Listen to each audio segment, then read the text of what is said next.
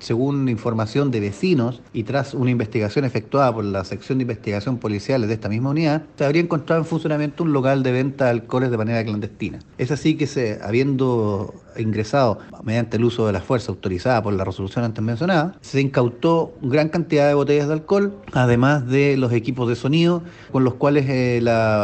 este local funcionaba como discoteca de manera clandestina. Se infraccionó al regente, los elementos fueron requisados por parte de esta unidad y serán puestos a disposición del juzgado de policía local a la brevedad.